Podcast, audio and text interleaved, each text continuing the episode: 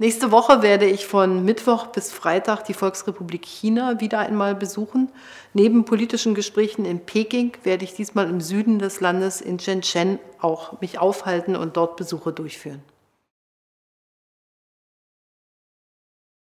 Deutschland und China haben einen regelmäßigen politischen Dialog vereinbart. Wir führen auch deutsch-chinesische Regierungskonsultationen durch. Ich fahre im Durchschnitt einmal im Jahr nach China, um diese Gespräche zu führen. Deutschland und China haben sehr eng zusammengearbeitet im Rahmen der Troika bei den G20 Gesprächen und wir haben hier auch viele gemeinsame Themen diskutiert.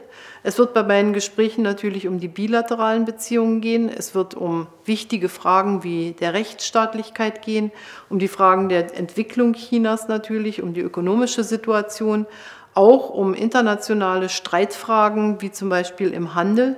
China und Deutschland bekennen sich zu den Regeln der WTO. Dennoch werden wir auch im Handel über reziproken Zugang sprechen und die Fragen des geistigen Eigentums. Und wir wollen den Multilateralismus stärken und das wird eine Rolle spielen in unseren Gesprächen.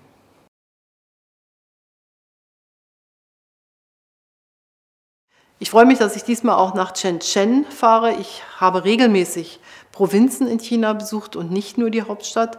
Hier wird mir immer wieder bewusst, mit welcher Dynamik und in welcher Breite sich China entwickelt. Hier gibt es die Möglichkeiten auch zu Austausch mit jungen Menschen oder mit den Provinzregierungen oder den jeweiligen Parteisekretären. Und man erfährt sehr viel mehr über die Geschichte des Landes. Gerade in Shenzhen hat die wirtschaftliche Öffnung begonnen und deshalb ist es für mich auch sehr interessant, hier diese dynamische Stadt zu besuchen, in der auch viele deutsche Unternehmen ihre Heimat haben und produzieren. Und deshalb freue ich mich auf die Reise nicht nur nach Peking, sondern auch nach Shenzhen.